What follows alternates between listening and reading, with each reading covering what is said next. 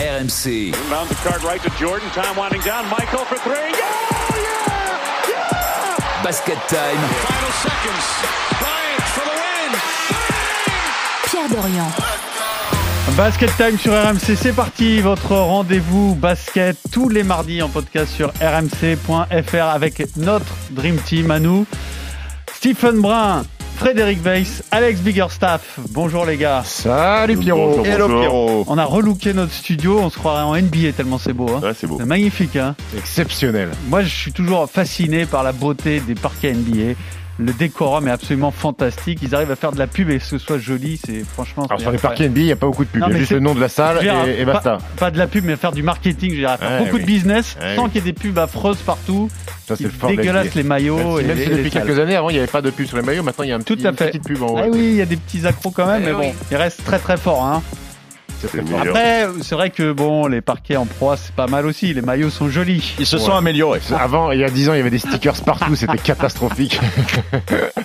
Parfois, tu jouais dans les salles, il y avait Oh. la ligne de volley, la ligne de tennis, la ligne de hand et la ligne de On basket. salue nos amis de la ligue qui font des efforts quand même pour Bravo. que tout ça s'améliore. Félicitations. Alors Michel. là, attention, c'est un basket time euh, un peu spécial parce qu'on va parler d'une franchise, alors à- à- complètement à part, une franchise qui n'intéresse personne, qui joue pas comme tout le monde, les Cleveland Cavaliers. Tu l'as bien vendu. hein. Franchement, tu l'as super bien vendu. Il y a un vrai intérêt à parler des Cleveland Cavaliers puisque ce sont les seuls qui, qui remettent les grands à l'honneur et donc aujourd'hui c'est un basket time pour Fred Weiss. Hein. Bah oui, il y a des, des big men, donc forcément. Est-ce qu'on peut dire que ce sont les cavaliers qui surgissent au milieu de la nuit Steven, tu- Stephen, Steven, oh pardon, l'enfoiré. Oh l'enfoiré. pardon. Steven. En Comme il plus, a pas validé ça commençait si bien. te balancer une saloperie en plus. C'est vrai Ouais, je trouve que t'as un petit air de Laurie Markkanen comme ça. Bon, écoute, c'est pas une énorme saloperie finalement, c'est correct. En ce moment, c'est pas mal. Ouais, ouais, c'est pas Bon, mal. alors ça va. Tout va bien, tiens, on est réconciliés. Oui, on est n'est pas fâchés. Spécial Cleveland Cavaliers, spécial Big Men. Les Cavs vont-ils révolutionner la NBA euh, avec leurs grands Et puis on va parler de la course au rookie de l'année, bien sûr, avec euh, Evan Mobley euh, qui enchante les fans des Cavs. Vous me direz aussi, puisqu'on sait jamais, hein, Cleveland peut créer une énorme surprise, qui est le champion NBA le plus inattendu selon vous euh, dans l'histoire de la ligue Le quiz euh, tout à l'heure, bah, je vous donnerai le thème à la dernière minute. Comme d'habitude, basket time. Sur les caves, non? Ah, peut-être pas, on verra. Il y a des questions sur les Cavs, je ne vous en Sur dis les pas. big men, peut-être. Peut-être aussi. Vous verrez tout à l'heure. Tous les mardis en podcast sur rmc.fr. On démarre tout de suite avec les Cavs et leurs grands. Coro right down the lane, lays it in. Shot clock dwindling again, as Serena mentioned. Stevens connects with under a second remaining on the clock. Allen, Allen floats it over Valanciunas and gets it to go. The Cavaliers have their first lead. Love got Hayes in the air, creeps inside the line. Goodwin lines up a triple and knocks it down. Nifty pass to Rondo. Man, what a feed by the seven-footer. Duarte grew up playing baseball, in fact. Goodwin dishes off to Allen. See ya. Ho, ho. Rajon Rondo. Washington misfired from the corner. Rondo right to the basket through Holiday. Love backs down on Washington, had it knocked away. Bobbles recovers and scores. Cleveland va-t-il révolutionner la NBA à l'heure où toutes les équipes privilégient le small ball, c'est comme ça qu'on dit, Oui, et le tir extérieur Eh bien, Cleveland ressort des big men, Evan Mobley, Jarrett Allen, Laurie Markkanen et Kevin Love. Alors, euh, effectivement, c'est totalement atypique. Euh, on va se demander si ça peut fonctionner, si ça peut surtout ramener un titre, parce que le but ultime, ça reste ça. Le, le chantier fonctionne au-delà, mais bien au-delà des espérances. Euh, Alex, euh, c'était une période de reconstruction. On les imaginait absolument pas quatrième à, l'Est, mais ils ont très bien travaillé cet été. Ils ont très bien travaillé cet été et je pense qu'ils ont très bien travaillé depuis quelques mois déjà aussi auparavant. C'est une reconstruction qui est en train de prendre forme. Euh, je suis presque pas étonné, Pierrot, de, de voir euh, Cleveland euh, rejaillir comme ça après la période LeBron qui est maintenant derrière. Euh, tout simplement pourquoi? Parce que la NBA c'est fait de mode et ça revient, c'est un cycle, ça revient. J'ai l'impression de revenir au début des années 2000 où c'était la mode d'avoir des grands, d'avoir des gars bodybuildés qui étaient capables de tenir euh, de tenir les équipes. Je pense juste à, à l'époque sur des choix de draft à à quel point c'était visible au début des années 2000. Je pense à Dwight Howard qui était censé être une arme de destruction massive. On parle du pivot hyper grand, euh, voilà, qui, qui est bodybuildé comme euh, comme pas possible. Kwame Brown a été drafté haut pour ces critères-là. On revient sur euh, ce mode-là du côté des Cavs aujourd'hui, sauf que Entre temps, bah, les joueurs ont évolué. Aujourd'hui, on voit quoi? On voit des gaillards qui jouent à l'aile et qui font plus de 2m10. Et c'est ça Ah. qui change tout. Et c'est là où Cleveland est très intéressant cette saison. Parce C'est que, des grands, mais, ils ont des grands. mais qui jouent euh, comme des, des petits, sauf enfin, que les, avec du shoot les extérieur. grands de l'époque n'étaient pas aussi Hmm. mobiles que les grands d'aujourd'hui. Alors, euh, dans tout ça, bah, il y a quand même l'actualité de l'arrivée de Caris Levert. Euh, Qu'est-ce que ça change euh, exactement à cette franchise? Euh, Good pick, comme tu dis, Stephen. Levert. Ouais, good pick parce que euh, cette équipe de- des Cavs, en fait, elle est articulée énormément sur la défense. Ils sont troisième au, au- au rating défensif. Et en attaque, c'est très moyen. Caris Levert va leur amener de, de- de la créativité sur le poste extérieur qui était dévolu jusque-là uniquement à, Darius Garland. Euh, Caris Levert, il a mis des, des- des points toute sa vie. Il a mis 42 d'ailleurs avec, euh, avec Indiana avant de rejoindre, avant de rejoindre les Cavs. Donc ça va leur, leur, leur permettre d'être meilleurs en attaque. Maintenant, cette mode des grands, hum, ce, ce délire des grands, on avait tous moqué euh, les Cavs quand ils avaient déjà Jarrett Allen et Kevin Love, qu'ils avaient fait un sign and trade pour Mark Cannon et qu'ils avaient drafté Evan Mobley. On dit mais qu'est-ce qu'ils font? Ils font n'importe quoi. Et en fait, JB Biggerstaff s'est dit bah Mark Cannon, défensivement, c'est une pipe. C'est une pipe, il est nul. Sauf que quand t'es nul et que tu défends sur les pivots, le problème c'est que t'es dernier rempart, donc tu prends des points. Mais quand t'es nul et que tu défends sur un joueur extérieur, si t'es battu et que t'as deux avions derrière comme Mobley et Jarrett Allen, c'est pas pareil. Ça veut dire que tes, tes lacunes défensives, elles sont masquées par les deux, par les deux gugus qui sont derrière. Donc, c'est plutôt bien joué de la part de Jimmy Bickerstaff, qui profite de Mark Cannon, qui est capable de, de dissuader sur, sur des tirs, et que, ben, tu le masques un petit peu, tu masques un petit peu cette carence-là. Donc, euh, ils, ils ont démarré comme ça, ils ont vu que ça a marché. Je suis pas sûr que dès le départ, ils se sont dit, on va faire, ça va être notre délire de big man. Ils ont vu que ça fonctionnait, donc ils vont, ils vont au bout du truc. Et c'est plutôt bien joué pour un coach qui, euh, le père d'Alex, euh, C'est JB, la famille. euh, c'est la famille qui pour moi était pas un des plus grands coachs NBA. Il est en train de se, re- se reprendre un petit peu de poil de Au niveau de la génétique, c'est pas le même quand même, euh, Bickerstaff, avec notre Alex. Un peu, un peu plus gaillard, euh, JB. Ouais, un peu T'as plus, t'as pas vu mes grands-parents au States, Un peu toi plus, un peu plus- un peu plus bronzé foncé, un peu plus foncé, oui. Quant à toi, quand je t'entends parler, je trouve que la comparaison avec Mark Cannon est totalement opportune. Exactement. coup, hein. Fred, à toi. Ben non, non, par rapport à Levert, moi quand je vois Levert et Allen qui vont jouer dans la même équipe, je me dis que les deux meilleurs joueurs des Nets, enfin les joueurs que j'ai le plus apprécié chez les Nets, se retrouvent ensemble. Levert, effectivement, il va app- apporter de la création parce que bah, c'est peut-être ce qui manque un peu à cette équipe parce qu'il y a Garland, mais mais c'était à peu près tout. Euh, même même s'ils ont récupéré euh, des, des joueurs et, et ça peut être intéressant, euh, comme Rajon Rondo par exemple. Mais mais moi le fait de jouer big man, effectivement, quand t'as deux big men comme ça qui te protègent le cercle, faut savoir quand même que Mobley, il est à 1,7 blocs de moyenne et que Jarrett Allen il a 1,4. Donc c'est-à-dire que tu as déjà deux mecs derrière, dès que ça va pénétrer, tout le monde va avoir peur. Donc effectivement, ça peut masquer certaines euh, difficultés défensives et surtout ça peut mettre ça peut permettre de mettre beaucoup de pression parce qu'on sait que si on se fait passer, bah, c'est pas grave, il y a Tu les dis deux Jarrett derrière. quoi. Allen et Caris Levert, les deux joueurs que je préférais euh, Nets, mais j'ai l'impression que Allen, il a pris une dimension aux Cavs qu'on n'imaginait absolument pas. Ils lui ont laissé la place il a que Brooklyn les lui Nets, laissait non pas. Après, il lui laissait pas la place, effectivement. Après- je trouve qu'il lui laissait, il laissait pas la place, mais on a vu quand même sur certains, sur certaines séquences, Il- il les est- capacités physiques et athlétiques de ce mec. Il est assez kiffant ce mec. Ah, là. moi, je- moi, Il y a- moi, il a j'adore. le charisme, tonique. le charisme et le profil psychologique On, aussi on- de on a- on avait vu quand même quelques bribes à Brooklyn. On Ouais, ça. mec-là, ça peut être un, un bon big man. Euh, ils l'ont tradé parce qu'il y a aussi, il y avait énormément de big men euh, à Brooklyn à l'époque. Ils ont misé, préféré miser sur des Jordan. ouais, voilà. Euh, voilà, c'était, ça, a été une véritable erreur.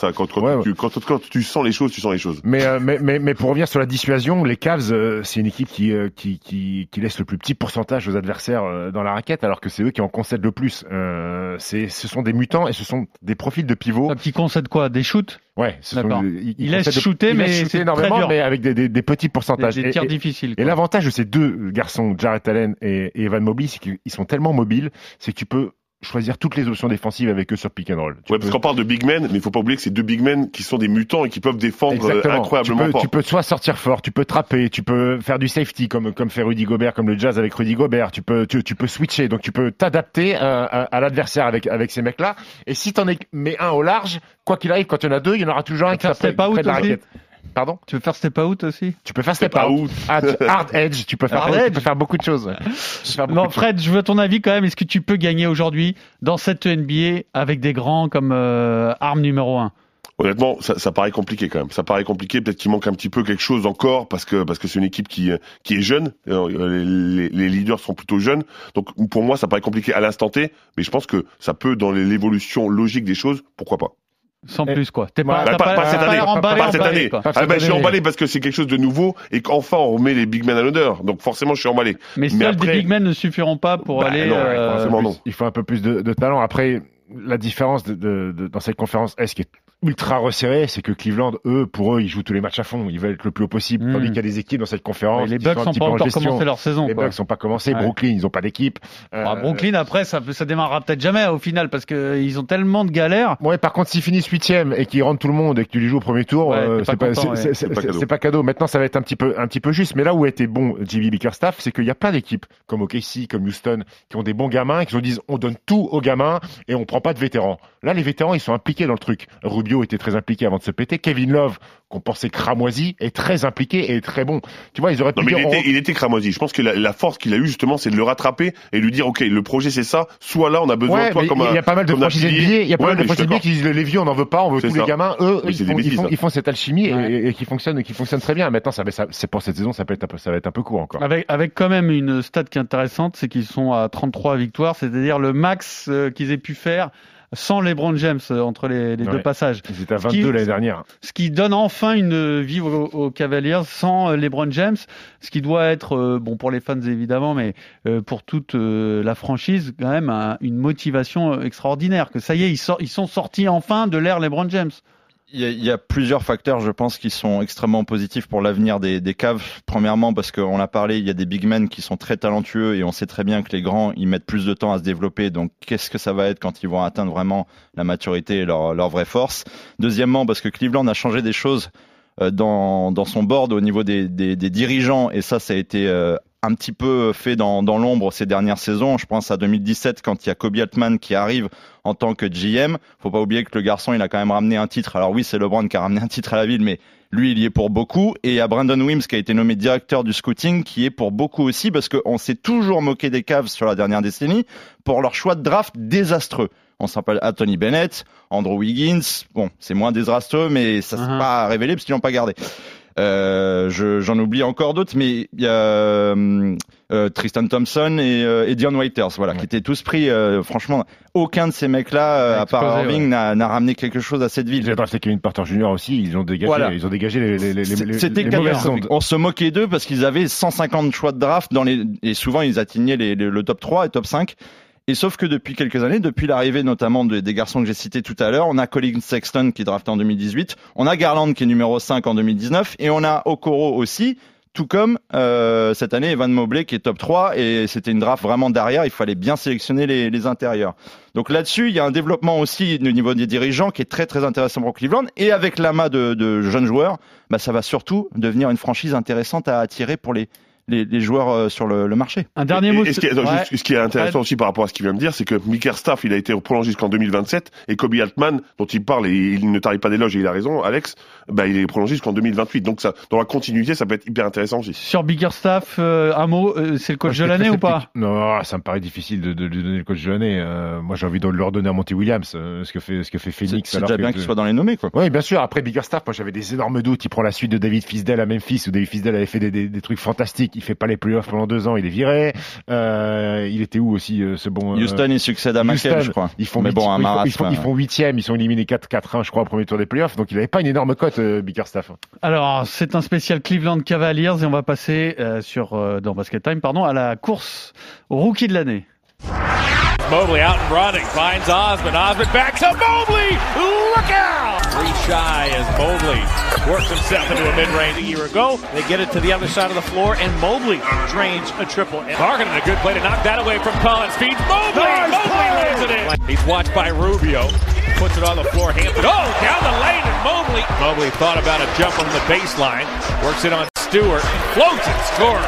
Big man's move. Mobley's there. Grabs the offensive rebound and dunks over Plumlee. Alors, on va parler d'un garçon qui crève l'écran, Evan Mobley. Est-il le nouveau Kevin Garnett? Euh, Oui, parce que c'est Kevin Love qui l'a comparé à Kevin Garnett. Bah, je sais pas si c'est un cadeau à lui faire, parce que quand on te compare à un des meilleurs euh, à ton poste des générations précédentes, bon, bah, faut l'assumer ensuite. Hein. Qu'est-ce que t'en penses, euh, Fred, le meilleur ami de Kevin, Kevin Bah, Garnett déjà, j'espère qu'il est beaucoup moins con et j'ai l'impression que c'est le cas. Euh, je- je- eh, c'est une qualité d'être con parfois. Regarde Stephen. euh, Bah, hon- honnêtement, il sait s'adapter, Stephen. Il sait être con, mais il sait être in- intelligent aussi parfois, alors que l'autre pas du tout. Euh, peu importe. En tous les cas, c'est un garçon qui est assez impressionnant, effectivement, par rapport à ses qualités physiques. On parlait de qualités physiques extraordinaires. Décris-le nous un peu, c'est quoi son jeu? Parce que ce mec-là, Ben, il, il est arrivé, c'est un des rares rookies euh, qui crève l'écran. C'est-à-dire, c'est- rare, même euh, pour ceux qui font une carrière ensuite, que dès ta première année, tu sois pressenti en pré-saison comme un, petit phénomène, entre guillemets, hein, euh, parce qu'ils l'ont mis tout de suite en valeur, ils l'ont mis tout de suite dans le 5. C'est quoi ses qualités à ce mec? Bah alors déjà, il, est capable de défendre. On disait, il, met beaucoup de, de contre et c'est surtout un protecteur de cercle, mais il peut shooter, il peut percuter. Et quand il percute, il percute pour te tuer. Euh, Ke- Kevin Love, pour le citer, il dit, il va, il a envie de te mettre dans le cercle avec le ballon. Mmh, Donc c'est quelqu'un mmh, qui va dur euh, dans- la pénétration. C'est ça la comparaison de Kevin Love. Je pense qu'il vise plus l'attrait euh, psychologique de Kevin Garnett pour le comparer. Il, et donc il a une grande confiance en lui. Il, euh, il, il prend des bonnes décisions, il a du sang-froid pour un rookie. Donc c'est vraiment très impressionnant. Donc pour moi, c'est un Kevin Garnett, mais version intelligente. quoi. la, la- la- la comparaison est bonne, donc. Bah, il y a, il y a du Kevin Garnett en lui, évidemment, mais, mais euh, d'après Kevin Love, euh, qui, qui le côtoie tous les jours, il pense qu'il peut aller même plus loin et plus haut. Sur le côté longiligne, il fait 2-11, il est encore fin, il a des très longs segments, la dissuasion. euh, c'est un mec, c'est un gamin qui fait très peu de fautes alors qu'il a énormément de tirs à compter. Il fait Dans la 2m13, raquette. 97 kilos, donc il est Ouais, effectivement il- très il est fin, donc longiligne. Il faut qu'il s'épaississe un peu, mais, mais mine de rien, il- les contacts, il les prend, il les absorbe, il monte au dunk sur, sur les mecs, il a une vraie qualité de passe, traversée de terrain ultra, ultra rapide, donc il prend de vitesse tous les, tous les, tous les grands intérieurs, il peut switcher défensivement sur, sur, sur tout le monde. Euh, et sa vraie faculté, euh, et sa vraie force, elle est défensive notamment, il a cette faculté pour finir main gauche, main droite. Tu sais même pas s'il est droitier ou gaucher, il finit main gauche, il Comme finit main droite. Ousmane Dembélé. On ne sait pas s'il est droitier ou gaucher, Ousmane Dembélé, mais euh, il va être prétendant euh, à un des meilleurs cinq défensifs. C'est ex- excessivement rare qu'un rookie euh, rentre dans. Il n'y a que Tim Duncan qui l'a fait en, saison 96-97 et il peut être euh, prétendant à être dans, un des meilleurs cinq défensifs de, de la saison. Alors, est-ce que c'est le rookie de l'année sans discussion, Alex? Ah bah là, il n'y a pas photo. Il hein. n'y a pas photo Il n'y a pas Il n'y a pas un qui vient le Bah, gratter il est déjà euh, très fort dans une équipe qui fonctionne très bien. Ouais, donc ouais, déjà, ouais. ça, de- déjà, c'est tr- c'est c'est C'est- hyper ouais, impactant. C'est le seul qui a une plus-value euh, collective en fait. Ils avaient gagné 22 matchs, il arrive, ils en gagnent. Alors il n'y a pas que lui, mais Josh que- on n'en parle pas Josh Guidet au KC dans les fins de la NBA avec lui ou sans lui. 14e à l'ouest. Euh, hein, Kyle ok. Cunningham, pareil, même si Kyle Scotty Cunningham, Barnes aussi. 14e à l'est. Sc- Scotty Barnes arrive dans une équipe Toronto qui est solide. Alors il est bon, hein, Scotty Barnes, il joue dans une bonne équipe qui gagne des matchs. Ce sont les deux qui jouent dans des équipes euh, compétitives. Scotty Barnes, c'est euh, L'impact de et Evan Mobley. A fait passer. euh, Mais, mais, mais t'as raison, je te rejoins. Il est bon des deux côtés, en Eh fait. ouais. C'est ça qui est intéressant, c'est qu'il est bon défensivement, il est bon offensivement. Donc ça lui fait passer Après, un cap, quoi. Ce qui est bon pour Cleveland dans l'histoire cette fois-ci, c'est qu'ils ont un choix de draft très haut. Ils prennent un mec surtout qui était, pour moi, en tout cas sur sa saison universitaire, il était à USC à Los Angeles. Il était déjà annoncé comme le meilleur intérieur qui allait venir sur une cuvée, encore une fois, qui était remplie d'arrière. hein. Vraiment, il fallait bien choisir sur les, les- les- rares intérieurs qui se trouvaient. Je crois que le deuxième, c'est Barnes, et ensuite il y a Sengun qui, qui venait d'Europe. Sengun, après il y a euh, Wagner un peu plus. Voilà, donc c'est c'est quand même très euh, très rarifié dans cette euh, dans cette draft là et, et Cleveland fait le bon choix avec Mobley et personne vraiment aux États-Unis n'était surpris sur l'impact qu'il pourrait avoir rapidement. Maintenant, il restait quand même à le mettre en valeur et c'est là toute la force de, de Cleveland. Donc il y a, il y a Et au Pas côté de Jared Allen, c'est l'impact. intéressant. de voir ce garçon-là rookie C'est hyper intéressant d'avoir cette doublette avec Jared Allen aussi. Ils sont hyper complémentaires, je trouve. Après, pour la comparaison avec Garnett, euh, après, il faut gagner. C'est-à-dire qu'il faut être un peu il plus a qu'un grand champion. Il a joueur. été champion Garnett. Fallait Exactement. Sa première saison. Alors, Garnett sur le- sur tard, champion hein. sur le tard, bien sûr. Mais il n'a pas été servi non plus par, euh, par Minnesota pour, euh, Il était moins entouré à Minnesota à l'époque. hein. pour être champion. Euh. Stéphane Marbury. Pourquoi tu te marres Même parce qu'il dit qu'il était moins entouré. Il y avait Marbury au début. Marbury, au début, il était à Minnesota Ouais, il avec y a- Garnett. il y avait Troy, il y avait Troy Hudson aussi. C'était- highlight à gogo. Ah ouais. Il n'y avait pas Et- Wally Cherbiak aussi sûr. Wally Charbiak. Bon, euh, pour, vous voulez faire une parenthèse sur Marbury ou pas Non, Non, mais on on fera, on Minnesota parlé. dans un podcast Non, mais non écoute, on n'a jamais parlé dans ce podcast. Ça fait partie de ces joueurs qui ont du talent, mais qui sont incapables de jouer dans Ouais. une équipe, non? Il est en Chine. Je sais pas. Il a sa statue en Chine. Il a, il a une télé-réalité en Chine, euh, Stéphane Marbury. Bon, alors on va laisser du temps à Ivan Mobley, mais on confirme que rookie de l'année et que la comparaison avec Garnett est bonne. Elle est On correcte. a tout dit. Ouais, quoi. Elle est correcte. Ouais. Il faudra qu'il Et progresse un peu plus mentalement- sur le tir, le tir longue distance que Kim Garnett, il mettait dedans quand même à, à 5-6 mètres. hein. Et ju- juste pour finir, peut-être mentalement, un, gar- un garçon très bien équilibré, parce que les scouts regardent vraiment ça aujourd'hui par rapport Très à il y a stable. 15-20 ans. Très, Pas très stable. funky, il va pas faire du Qui n'était pas forcément très fan de basket au début, donc il s'est- il a pas eu des parents qui l'ont poussé à lui dire mais tu vas faire ça, tu vas faire du basket parce que tu vas être un champion ça. Il a pris son temps et au fur et à mesure il est tombé amoureux du basket. Alors c'est un basket time spécial Cleveland, spécial Big Man. Vous allez me dire qui est le champion le plus inattendu de l'histoire Forget that this was the most improbable championship run in history. You could make a legitimate case that this was the greatest championship run in history. Here's why. Because the Rockets were the sixth seed, they faced an elite team every single round. Dirk was Buck. Buck is when internal artistry meets physical expression. Ball game. The Dallas Mavericks win the NBA championship. NBA Commissioner David Stern giving the NBA championship trophy to the Dallas Mavericks. Owner Mark Cuban, the most outspoken owner in sports, was very quiet. Here to present the Larry O'Brien Trophy to the world champion Detroit Pistons. Congratulations, and here's the trophy. Alors on n'imagine pas encore ces Cavaliers champions NBA. Euh, Sait-on jamais, ça arrive, hein, les, les surprises dans le sport. Justement, vous allez me parler de ces équipes qu'on n'attendait pas, qui ont été championnes NBA. Après coup, on a toujours l'impression que c'était des grandes équipes. Mais est-ce que vous avez repéré euh, quelques quelques équipes hein, qui sont devenues championnes, qui n'avaient pas plus une gueule de champion que les Cleveland Cavaliers de cette année, Fred? Ben, on parle de collectif, on parle de big men euh, qui, qui contrôlent un peu la raquette. Moi, j'ai pensé aux Pistons de 2003-2004. Euh, donc quand, on- quand on Pistons pense 2003-2004, c'est quand même, c'est resté quand même dans les mémoires comme une grande équipe. Avec... c'était une grande équipe, sauf que qui ils ont affronté qui en finale? Alors je, je, je te ferai le. Pas une, après- pas une grande équipe. Hein. Ils ont aff- affronté une, une, une équipe sur le papier qui devait être une grande équipe. Effectivement, c'est pas passé aussi aussi simplement. Mais euh, moi, les Spurs, quand- hein, c'est ça? Non, c'était les Lakers. Lakers. Ah, les Lakers, d'accord. Ils ont perdu contre les Spurs ensuite. Oui. Ils ont perdu la- Pardon. la- pour le back-to-back contre les Spurs, exactement, au match 7. Euh, donc moi, quand je pense à, aux Pistons, je pense à- aux Bad Boys avec Isaiah Thomas, Bill Laimbeer, Ron Joe Dumars. Et en fait, euh, ben, c'est une équipe qui euh, a- une disette pendant de nombreuses années. Et finalement, Joe Dumars est devenu GM à un moment. Et son premier coup, c'est d'échanger Grant Hill contre Chucky Atkins et Ben Wallace. Donc, ce qui en soi est, Mhm. est déjà un, un coup un peu un peu dur pour les fans. Il a été déjà euh, accueilli assez euh, difficilement.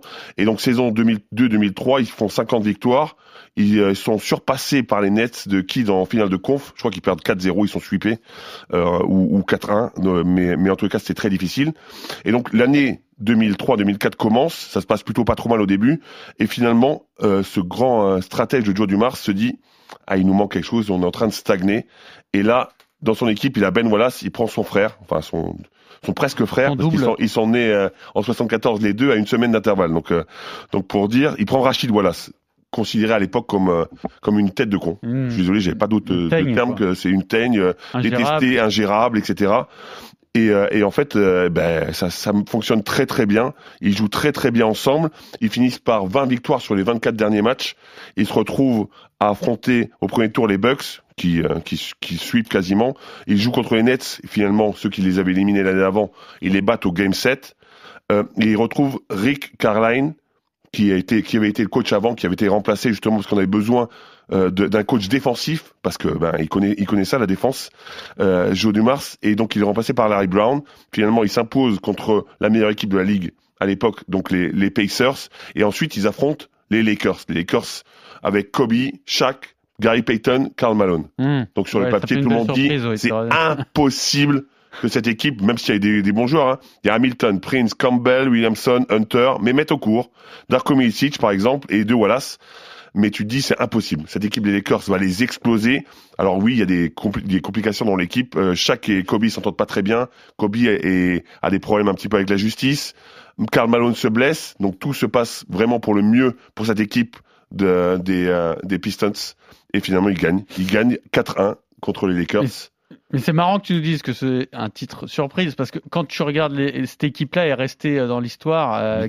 Sean, Sean, Sean Billups, Richard Ouais. Hamilton, Sean Emilio, MVP des finales. Ben Wallace, Rachid Wallace et, et Teshon Prince.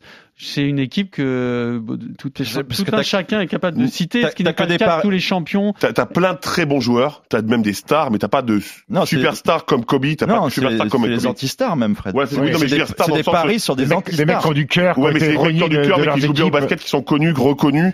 Et c'est vrai que quand tu compares. Billups a du talent quand même. Oui. Non, mais bien ouais, sûr. mais, il y a à, du à talent dans l'époque, le hein. contexte, c'est- c'est pas du tout un meneur bankable. Tu mises pas un titre avec lui.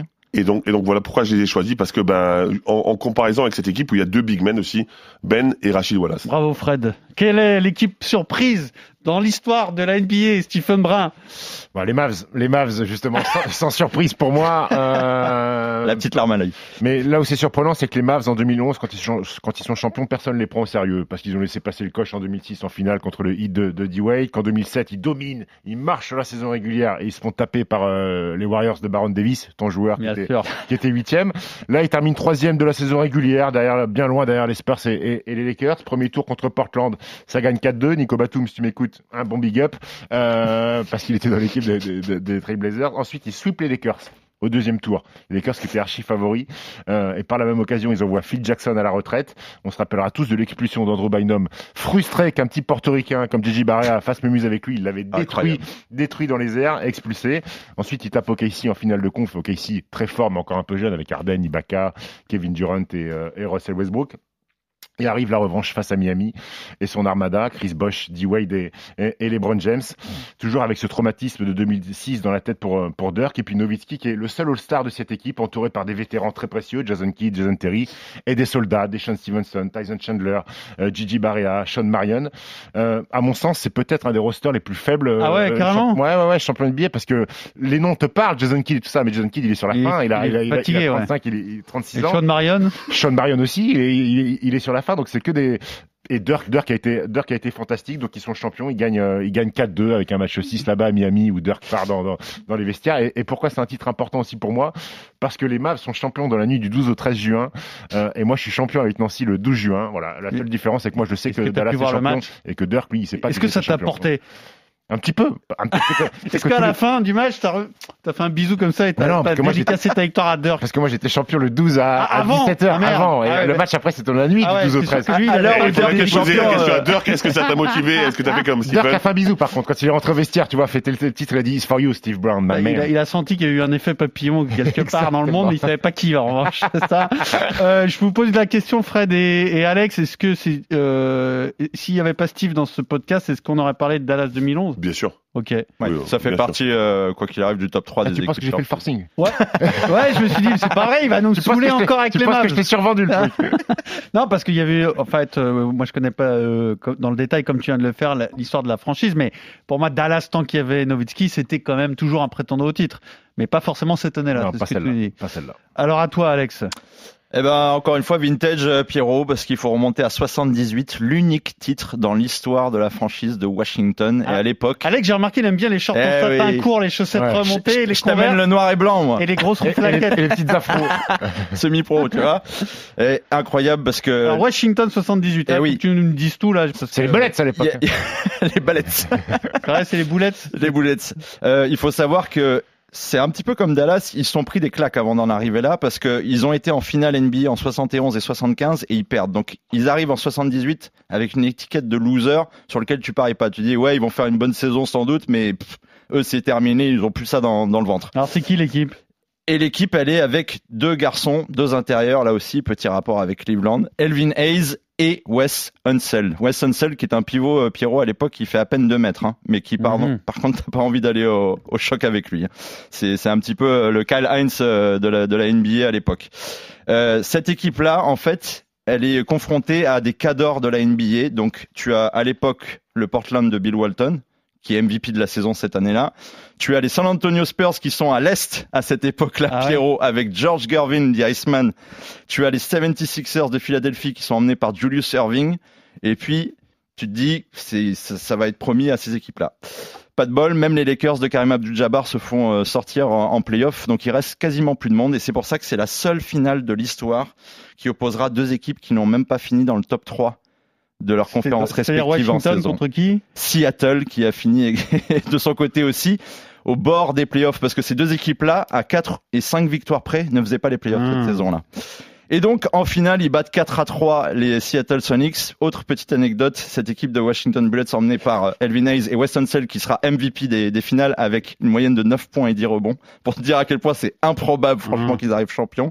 C'est qu'ils pourront, c'est la seule équipe de l'histoire qui ne va pas fêter son titre NBA avec du champagne, Pierrot Et pourquoi? Parce que Seattle est sans doute à l'époque les pires euh, mauvais joueurs de l'histoire. Le champagne qui leur était réservé, ils l'ont gardé dans leur vestiaire et donc euh, Baltimore, enfin Washington à l'époque a dû sortir des bières I like it. qui est allé chercher un attendant en vitesse. Bien et ils ont Ils ont dû aller au Shopee en face du coin prendre des packs de. L'intendant est allé chercher des bières, ils ont décapsulé des bières pour fêter le premier titre de l'histoire de la franchise. C'est, c'est incroyable. Et enfin, pour finir, très très beau, euh, très très belle boucle par rapport à ce qu'on parlait, euh, ce qu'on disait avec Cleveland, c'est que le père de John Blair Bickerstaff, le coach des Cavs actuels, Bernie Bickerstaff, qui fait partie du board de Cleveland en ce moment, eh ben, il était assistant coach des Washington Bullets en 78. Il est La champion boucle NBA. est bouclée, on passe au quiz.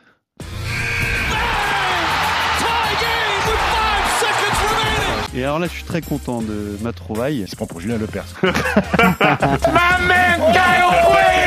Qui était le coach du coach à l'université, pardon. Coucou, coach. Coco Coach, absolument. c'est- qui est le meilleur quoi Meneur. Le scoreur. Non, Meilleur scoreur. mais non, Le merde. mais Le- non, le merde. mais Le- non. le merde. C'est pas un esthète du visage, qu'est-ce que c'est ton problème hein, Des qu'est-ce que tu veux têtes du visage. Avec lui, je sais jamais, on nous a posé des questions des mecs qui avaient deux majuscules dans le prénom.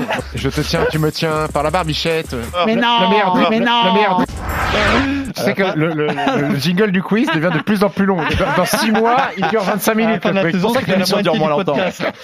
Alors, Stephen, vu que tu n'as toujours pas compris le principe du quiz d'il y a un mois et demi sur les, les, les majuscules au milieu du nom et du prénom, Caris Levert aurait, Là, pu, ça marche, aurait ouais. pu en faire Ah partie, oui, tu vois. exact. Alors, on va simplement parler Big Men aujourd'hui, ok? Ok. Voilà, thème simple, hein, finalement. Les grands. Allez, on y va sur les grands. Euh, on était sur Cleveland. Est-ce que vous êtes capable de me dire qui étaient les deux pivots des Cavs lors de la première saison de LeBron James? Ilgoskas et Varejao? Non. C'était là, il y avait un piège, bien sûr. Et et Ilgauskas, oui, il y était, oui. Et qui était le deuxième À Cleveland?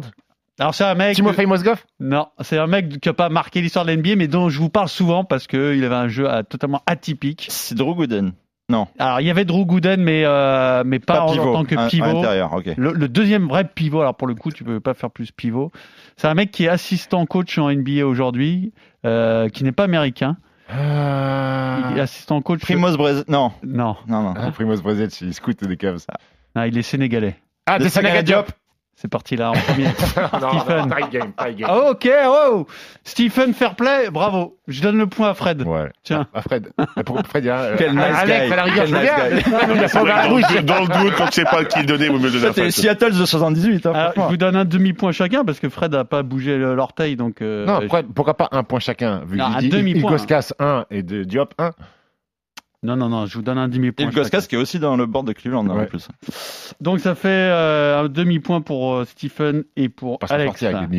Alors, normalement, c'est un spécial Big Man, c'est pour toi, Fred. hein. Euh, oui. Je vais vous donner une citation, vous devez m'en trouver l'auteur, c'est de l'actualité. L'auteur, c'est un big man, donc. L'auteur est un Big Man absolument. Je pense que de tels discours faits en public qui essayent de nier l'évidence que nous vivons une pandémie mondiale font passer les athlètes pour des abrutis. Chaque. Ce qu'avance John Stockton n'a aucun Karl Malone. sens.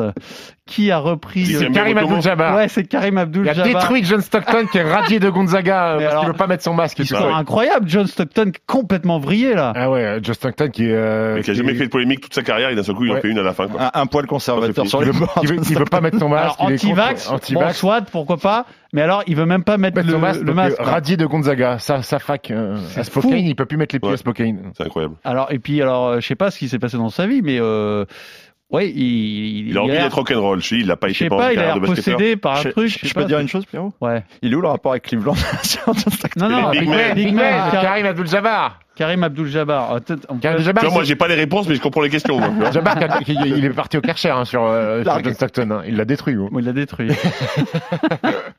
ah, tiens, une autre citation, vous me trouvez de nouveau l'auteur. Je l'appelle Papy Kevin parce que je suis un des plus jeunes de l'équipe. C'est Darius Garland. Exactement, entre deux points et demi pour euh, Stephen. En conf de presse, c'était l'un à côté de l'autre. ça. Alors, on enchaîne. euh, alors, tiens, on va changer un peu.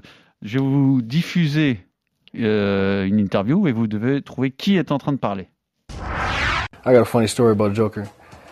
So we're playing Utah at home, like first game, one of the first few games of the season, and um, Joker, he's got 47 right at this point. Malone. right, against Gobert, Jamal Murray and Jamal Murray, il est chaud, bouillant. Laurie Markkanen. Alors, écoutez l'anecdote en entier quand même. Extend like half help, like or like try to stand a double team, right? And uh, Gobert goes, uh, "No, I got him, I got him, I got him." So Yoke has the ball. He goes, "Brother, I have 47." I was like, "Oh, you're a savage, bro." Ah, vous avez compris, c'est un match Ouais. où Jokic joue- en a mis il joue- 47. Il joue Utah et Gobert. Et Gobert, à un moment, ils, enfin, ils veulent doubler. Rudy Gobert dit non, je le garde bon, en un je un. Et Jokic, il dit gros, j'ai déjà mis 47. Euh, Peut-être que ce serait bien de venir doubler, non C'est excellent, non Ça, ça doit t'énerver, ça, par contre. C'est affreux, comme trash talk, c'est affreux. affreux, hein Vas-y, je vois toute sa tête. Comment, Rudy J'ai dit, regarde, j'ai mis 47. C'est sûr que tu veux pas, tu veux pas venir te trapper, gros Bon, en attendant, Alex et Fred, c'est vous qui en prenez 47 là, dans ce quiz euh, de la part de Stephen. Il n'y a plus de match, hein, mais bon, on va finir quand même. Hein. J'avais annoncé. Hein. On, va, on va finir en, comment on appelle ça, en garbage time. Euh, alors encore une citation, vous devez me trouver l'auteur. Je pense. Alors écoutez bien, elle est, elle est intéressante celle-là. C'est pas de l'actualité, c'est de l'histoire de la NBA. Je pense pourtant avoir plutôt bien défendu, mais il a joué comme je n'ai pas vu quelqu'un jouer depuis très longtemps. C'est un mec qui a défendu sur Will Chamberlain? Alors c'est un mec qui a défendu non pas sur Will Chamberlain, c'est euh, un duel de big men. Bill Patrick Russell. Ewing?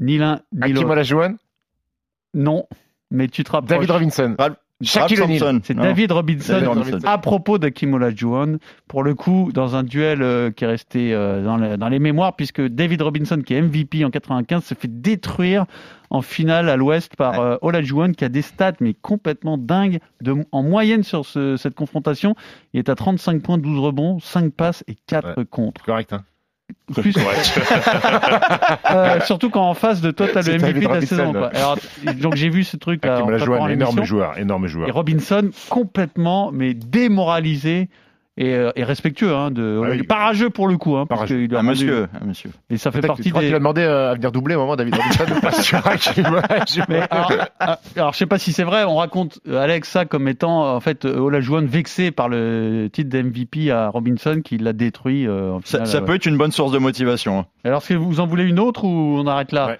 Par contre, si c'est une citation, je me rends compte que tu étais un peu short stack au niveau du temps. Tu as dit citation, tu vas sur internet, citation Big Man, hop, je reprends, j'écris, ça, ça, ça passe. Ça très bien ce quiz. Il y a très bien ce quiz. On va, Il n'y a jamais eu autant de citations. Ouais. on va innover pour la dernière. C'est pas du tout une, cita- une Guy citation. Ah, il sort son arme secrète. Je vous donne une liste de joueurs et vous essayez de me donner le plus précisément possible de quoi il s'agit. Attends, refais-la, s'il te plaît. Je vous donne une liste de joueurs, Oui. ok Et vous devez me donner Fred, il en a marre. Le plus précisément possible de quoi il s'agit. Le point commun entre tous ces joueurs Non, de quoi Quelle est cette liste que l'explication, elle, pré- elle prend trois plombes là, déjà.